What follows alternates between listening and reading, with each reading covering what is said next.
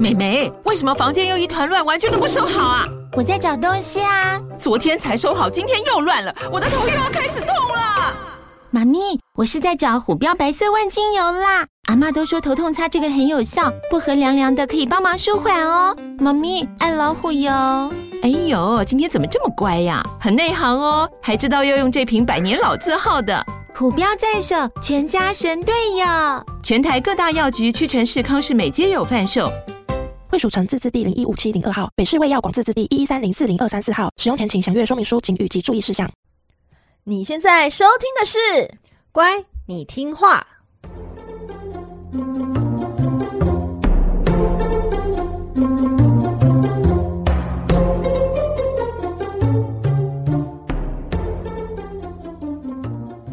每集介绍一幅名画加一则故事，从故事的关键找出欣赏艺术的线索。只要听懂故事，就能看懂名画。现在跟着我们一起乖乖听话。So for the Vicky，大家好，我是葵花子。嗨，我是佩静。欢迎收听《乖，你听话》。Hello，各位小乖乖们，你们好吗？每集介绍一则故事及一幅名画，希望你听懂故事就能够看懂名画。前两集我们为小乖乖介绍了希腊神话里天空、地狱、海洋这三界的分配由来。佩景，你还记得是为什么吗？呃，他是不是用那个抽签的方式选择到底谁掌管什么？对，抽签的这个很明显就是宙斯一定有做签，对 对呀、啊，不然为什么他抽到的是天空？对，然后黑帝斯掌管地狱，然后波塞顿就是掌管海洋。那前两集我们有介绍了前两位，就是宙斯还有黑帝斯他们的个性，还有人物设定，还有他们的爱情故事。那这两集呢，我们要帮小乖乖们补齐第三位大神，也就是掌管海洋的波塞顿，还有他的爱情故事。大家有期待吗？哦，我觉得一定跟掠夺有关，因为希腊男神你也知道，就是那副德行。好，来听一下，希腊神话中的海神是波塞顿。来，波塞顿，波塞顿，波塞顿，一样三次洗脑大家，对，洗脑大家。然后随着罗马帝国统治希腊后，波塞顿就转而对应到罗马神话中的海神，叫做涅普顿。所以说，基本上哦，波塞顿和涅普顿都是指同一位神，他们都是负责掌管海洋还有水的。以下我会用波塞顿来统一称呼。波塞顿最鲜明的形象就是他拿着三叉戟。大家知道三叉戟长什么样子吗？三根叉子是吗？对对对，它就是一个长柄的武器，然后其中一头有三个叉，其实就像一个大叉子一样。古代是拿来叉鱼使用的。当波塞顿愤怒时，海底就会出现海洋怪物。他挥动三叉戟，就能够轻易的掀起滔天巨浪，来引起风暴，还有海啸，来淹没大地，甚至能够引发震撼，来使整个世界发生超级强大的地震。但是这把三叉戟不是只是拿来当成武器使用的，它同时可以用来击碎岩石。从裂缝中流出清泉来灌溉大地，使农民来五谷丰收。所以波塞顿在有些时候也会被称为丰收神。诶，那现在我们其实台湾啊，各个地方都很需要它击碎岩石。哎，对，可以流出一些很多的水，我们真的很需要它。它好需要地下水，好像是地下水嘛，对不对？击破岩石。哦，对，海神波塞顿手拿三叉形的形象哦，非常的让人家印象深刻。因此，几乎所有跟海洋神话有关的电影，只要有海王王者这样子的角色出现，基本上几乎都会随身带一把三叉戟。像是最知名的就是漫威电影里面的水行侠哦，那个对啊，对他有他有对对对，水行侠亚瑟，他是为了要继承海底王国亚特兰蒂斯的王位。所以他在电影的前半部，他花了很大的力气去寻找祖先遗留下来的传奇三叉戟。只要获得那个三叉戟，就可以获得统治海洋的权利。哦，所以那一个三叉戟就是一个非常呃传统的象征，对，用来代表海洋王者这样子的形象。然后波塞顿的坐骑是白马驾驶的黄金战车，当他的战车在大海上奔驰时，波浪会变得平静。而且周围有海豚来跟随他，所以海豚也被视作波塞顿的圣兽，代表了海的宁静，还有波塞顿非常亲切的神性。所以你听到这边，你就会觉得说啊，其实波塞顿他的人物设定还有他的个性，其实就像大海一样，他有惊涛骇浪的一面，但同时也会有风平浪静的一面。嗯，就是一个情绪化的人，情绪化的人，对，哦，情绪化的神，大起大落，对，好恐怖哦，而且还没有任何的征兆，哎，就突然俩起来这样。哎、所以说，综合刚刚以上所说，波塞顿基本上有三个标准配备，第一个就是他的三叉戟。第二个就是海豚，第三个就是他驾着白马的黄金战车哦，还有白马的黄金战车啊。对，不过波塞顿和众神之王宙斯一样，非常的爱好女色，他拥有各路情人。我只能说，果然就是兄弟呀！你看看是不是？所以黑蒂斯相较之下就很专情。我的爱黑蒂斯。对，你这样子比的确是没错啦，而且我觉得不是只有神爱好女色，应该所有男人都爱好女色，欸、是这么说，所以好像突然就觉得，哎、欸，好像都很正常了，一切合理了。可是在这个故事中，黑帝斯就是专情，我好想要为他献上一首红龙红和江蕙的深情对唱，叫做《一心寄爱你一人》。好，来，我们欢迎葵花子带来的《一生只爱你一人》，你会唱吗？哦、好好老派哎、欸，哎，我不会唱，其实。嗯，我只是突然觉得这首歌就是黑蒂斯的，你知道代表代表歌。可我觉得黑蒂斯应该还有一个一首歌吧，《爱唔丢狼》，因为波瑟芬尼并没有爱他。你可以不要这样子吗？好好，爱在希腊神话中好像很少有爱的，真的爱的存在啊、哦！突然有点悲从中来，悲从中来。不过。波塞顿他在外面搞七捻三，他还是有一位正牌妻子，就是海洋仙女安菲特里特，好难念哦，安菲特里特，安菲特里特，嗯，安菲特里特是怎么样成为海洋之后的呢？这就要说到有一天哦，波塞顿在大海中巡游，他看到了安菲特里特和他的其他的海洋仙女们在岛上跳舞。他立刻就被她的美貌还有舞姿所打动。呃，发问，请问是什么舞蹈呢？我也来学一下，是那种你知道健康操吗？就弯头突模，对，或者说啊，一二三，三个一这种吗？应该不是，还是像懂吃懂吃这一种？到底为什么可以跳个舞就这样被人家一见钟情呢、啊？而且是什么舞蹈？而且到底为什么要和姐妹在岛上跳舞？嗯、呃，可能开心吧。你会和姐妹在跳舞吗？我曾经有在小巨蛋的操场跳舞。小巨蛋的操场、呃、凌晨十二点，可以解释一下发生什么事？就喝了点酒。哎呀，喝酒误事啊！奔放的年纪啦，奔放的年纪。不过小乖乖们，我可以保证，佩锦其实非常会跳舞啊！你为什么那么这么？你怎么知道？因为我们不是以前在那个一起在外面住过吗？嗯嗯，嗯，然后。大家在玩 玩游戏的时候，那个叫做什么、oh, Switch 的吗？哦、oh,，Switch 的什么 Switch Dance 是吗？对对，嗯，它可是什么？我们午后午后，我们的午后哦，来 PK 啦，小乖乖们，一直在那边 PK，他已经开始在对我对面跳起来了，对，一直不知道怎么在蠕动。我觉得跳舞真的蛮有益身心的，只是跳舞没想到可以让让人家一见钟情这件事情，我真的觉得有够厉害。对啊，主要是她舞姿很曼妙，但是呢，她的容貌当然也是不同于一般。嗯、安菲特里特她有一双深蓝色的眼睛，哦、然后在一票海洋仙女中，她就是拥有雍容华贵的高冷气质，就是老娘就是皇后，你们这些妹子们就是给我比下去的意思。诶，我跟你说，我今天学到一个新名词，叫高冷铁观音。在表科全书婊子的表表科全书中学到高冷铁观音，是什么意思？就是呢，他是就是冰呃，平常是冰冷如那个铁观音一样，然后呢，可是他却默默的会抢走你的男人。你看他就觉得很像一个就冰雪公主，可是呢，男人或女人就觉得哇，她好仙哦，好美哦。可是呢，的铁观音就说哦，不要靠近我，拜托，我不会喜欢上你的。像最近那个啊，你爱的那个青春营那一个。利利路修，对，他不是有一句名言？你说不要爱我，没结果哦，别爱我，没结果。对，你看大家一堆迷妹爱他，这他就是高冷型的，然后可是他却是你知道杀骗无敌手，这是不是我们以前说的绿茶婊？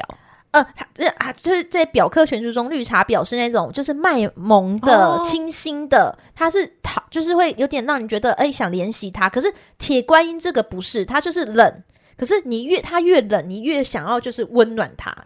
哇！所以呢，我觉得安菲特里特就是铁观音，高冷铁观音，没错、哦，好新的词哦。哎，跟阿姨您说一下啦。哎，谢谢你啊，爆买女子。好。那波塞顿对安菲特里特一见钟情，那大家也知道嘛，就是希腊男神对一见钟情的女性通常要干嘛？我们来根据前两集的惯例，当然就是先抢再说喽。海洋仙女们一见到波塞顿就潜入海底，那波塞顿立刻派出一只海豚来追逐安菲特里特。那安菲特里特就是为了要躲避波塞顿的追求，他逃到了大海的尽头，最后精疲力尽，只得乖乖坐在海豚的背上，任由海豚把他载回去，最后成为波塞顿的新娘，也就是我们最后的海洋之后。可是我觉得很很怪，就是海豚不是很萌很可爱，听起来有点弱弱的吗？如果是海洋仙女又有高冷气质，又好像很厉害的话，那、嗯、为什么不直接打晕海豚就脱身就好了？这是这个，你怎么这什么暴力的想法？喂喂喂，动保会 动保会，为什么打晕海豚？对啊。我还没有想到要打晕海豚呢、欸，我觉得他被逼到走投无路，然后他就是他们不打晕他，把他打晕他又不是要打死他。可是我心里还想说，为什么不是就是跟海豚就是以柔性劝说，说我真的不想要嫁给这个波塞顿，你可以帮助我？因为呢，像之前不是有好几个那个，诶，那一位是谁啊？丘比特的赛姬，赛季不就是你知道以柔性的劝说，还是会跟一些芦苇讲话，芦苇就帮他啊这样子。为什么这个海仙女没有这么做呢？安菲特里特为什么不跟海豚说：“哎呀，拜托啦，人家真的不想嫁，所以你就把我带去远方吧。”没有诶、他就继继续的游而已。他可能还是波塞顿有跟他先说好一些奖赏条件，因为。最后，这一只海豚就是追逐安菲特里特的海豚，被把他带回去之后，就被波塞顿记了一个大功，嗯、然后他就升上了天宫，化作不朽的星座，就是海豚座。所以我在想说，哦、海豚是不是之前已经被波塞顿说，你去帮我追新娘回来，我就给你个大功？哎呀，被你这样点醒，海豚很聪明的，他智商是不是十三岁的孩子？是有这么高吗？我记得就是很高的孩子的一个智商，所以如果他真的。那么聪明，的确是会选择当一个海豚座 哦。真的，安菲特里特就算了吧，他想要成为星座。对对对，哦，被你这样讲，OK，我了解了。所以还是认识，可能要一拳打打，就是把海豚打晕，打晕他才能逃走。哦，原来是这样。对，那我们就来看一下打败安菲特里特的海豚长什么样子吧。所以今天的主角是海豚吗？海豚在你的故事中也是扮演着你知道成蛮重要、轻重的角色，对，蛮重要的角色哦。那今天为大家挑选的这个名画呢，是来自一六三四年由法国画家尼古拉斯·普桑的作品。这幅画叫做《海神和安菲特里特的胜利》。那提到法法国的那个古典绘画呢，普桑绝对是会提到的大师。他创作呢多半都是宗教啊、神话的题材，因为呢这有关于后他当时创作的时期呢，正是在经历反宗教的改革运动，也就像当时的艺术啊，就像我们现在的媒体一样。教廷呢会需要艺术家去创作出可以震撼神圣的景象，让人呐、就是感动这些信徒，争取他们的心，让人们感受到神是真实的存在的。所以啊，普桑创作的就是有关于神话、历史、圣经这类的题材。那我们在欣赏这幅画作之前呢，跟大家先说一下，这幅画总共有十九个人物，这么多，有够多，十九个人物很多，对，还不含一些神兽类哦，全部挤进在这一幅画里。没错，那主要的角色呢有五个，我先给大家分类一下，让大家先看一下。那五个的主要角色呢，第一个当然是有海神。当然还有安菲特里特，以及海洋仙女，还有海洋信使，以及最后一个是丘比特。而这幅画呢，画家描绘的一些元素呢，是我们之前有提过的，所以小乖乖们呢，可以先按下暂停键，先到我们的 IG 欣赏一下，看有没有发现呢？诶，其实你知道这个小巧思哦。好，你可以看一下这幅画。好，那我们回来。好快哦！我相信他们已经看完了。那我们开始一起来欣赏普桑大师描绘的海神和安菲特里特的胜利吧。画面呢，首先呢，你会看到是一个阳光明媚却夹杂着乌云的天气。你看乌云正在正中间，超级乌云的，而且在一个望山面海的一个背景之中。如葵花子的故事所说的，这幅画呢，就是海神成功成功取得了美娇娘。那海洋民族们呢，纷纷祝贺的一个场景，是不是觉得非常的欢乐？就像舞台剧啊，最后的演员那种华丽谢幕一样，嘉年华的感觉，哟呼哟呼那种感觉。好，那我们先来欣赏一下正中央的美娇娘安菲特里特。画面中啊，除了那一匹马之外，哈，那一匹白马之外，我觉得最白皙的人物就是她了，因为她在正中央，皮肤呢整个是完美无瑕。衬透出她那个粉红色的乳头，微凸起的圆润的小腹，完全体现就是对于这种丰腴的审美观的一个形象。而呢，在他的身旁，是不是有两位？是哪两位？她是海洋仙女，没错，就是海洋仙女。那古代的海女有个特共同的特征，就是会把头发编织起来，在前面做一个像拱门那种窗帘的形状的感觉，好特殊的发型啊。对对，就有没有看到她包包头在前面？然后呢，他们纷纷的就恭敬的，就是会支撑着安菲特里特的手肘，一起拿着那个粉红色的披肩。那旁边呢，这个海女的旁边还有两位高调的吹着海螺，那是谁呢？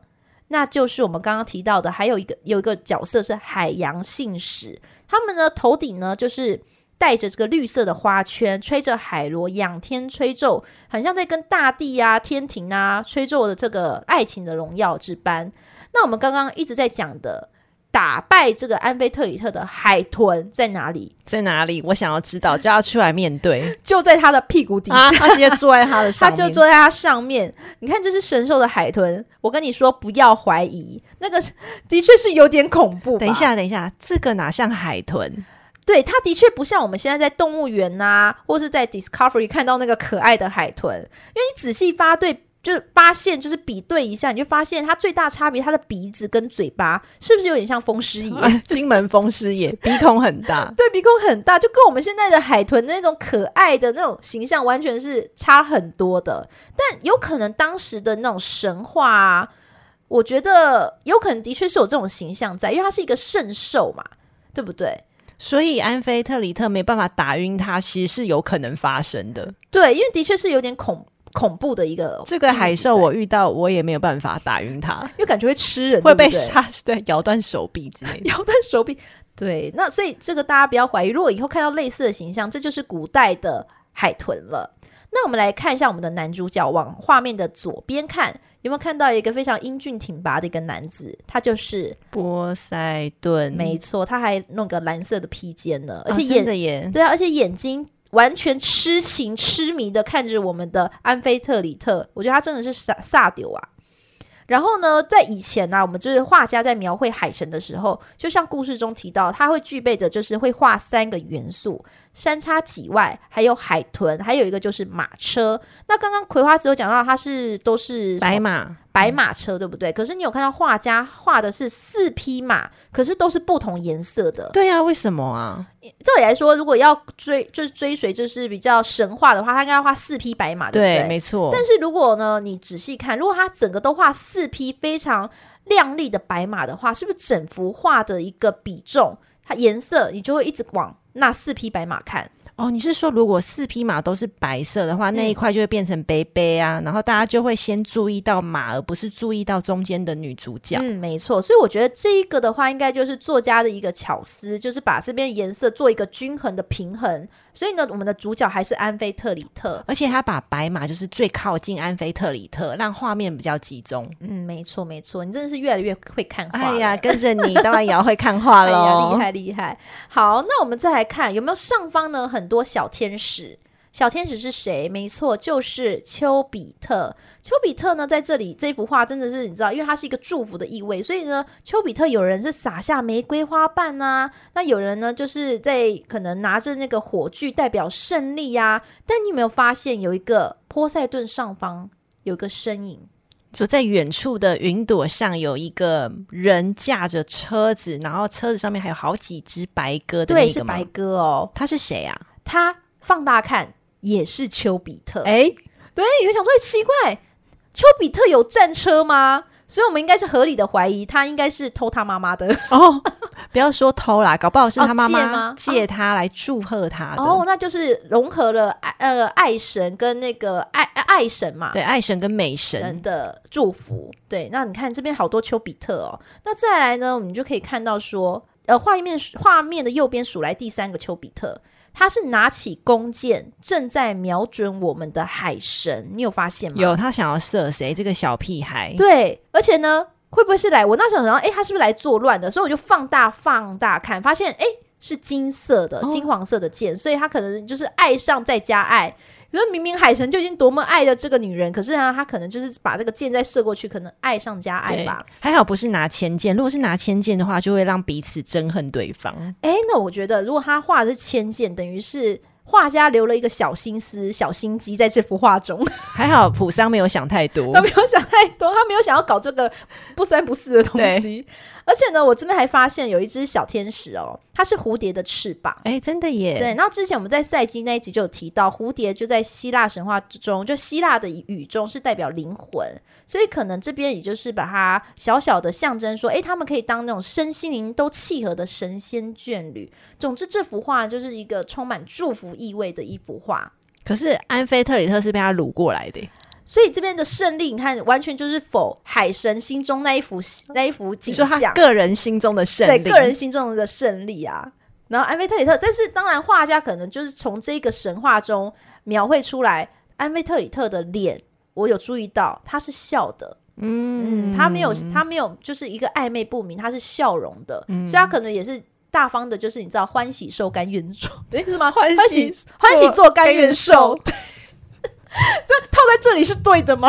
好像嗯，好奇怪，反正他就是就是欢喜，就是接受这一切的淡淡。那我觉得普桑，因为他受了文艺复兴时期艺术的影响，所以他整幅画呢，平衡跟稳定性你都可以感受得到，而且他的画的人物哦，整个肢体呢是很端庄典雅的，非常有雕塑性的美感，大家可以来欣赏一下。波塞顿和安菲特里特这对海王和海后哦，他们结婚之后生出来的独生子叫做川顿，他上半身是人身，下半身则是鱼尾，他就是一条男的美人鱼。川顿和他父亲一样，也带着一把三叉戟，不过他特有的附属物哦，是一个海螺壳，他会用来吹，把他那个海螺壳吹响之后，就把它当成号角来扬起海浪。佩锦，不知道你有没有看过迪士尼的动画《小美人鱼》？哦，有啊有啊，有看过。那个小美人鱼，她的爸爸不是一脸浓密的白胡子，还有白发，然后头上戴着皇冠，然后手上拿一个三叉戟，然后还有一条海绿色的鱼尾。哦，对，虽然他出场的时候时间不多，但有印象。对，其实他在剧中的名字就叫做川顿哦，所以他就是波塞顿和安菲特里特的儿子，是完全的照着希腊神话的这个故事而来的。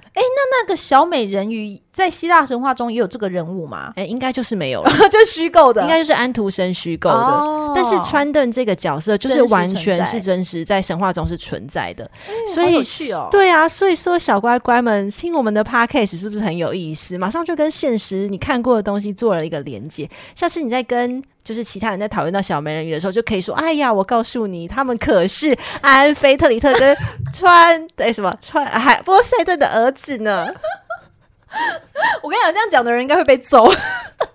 哦，我觉得好像会，啊对啊，好烦哦，好好笑哦。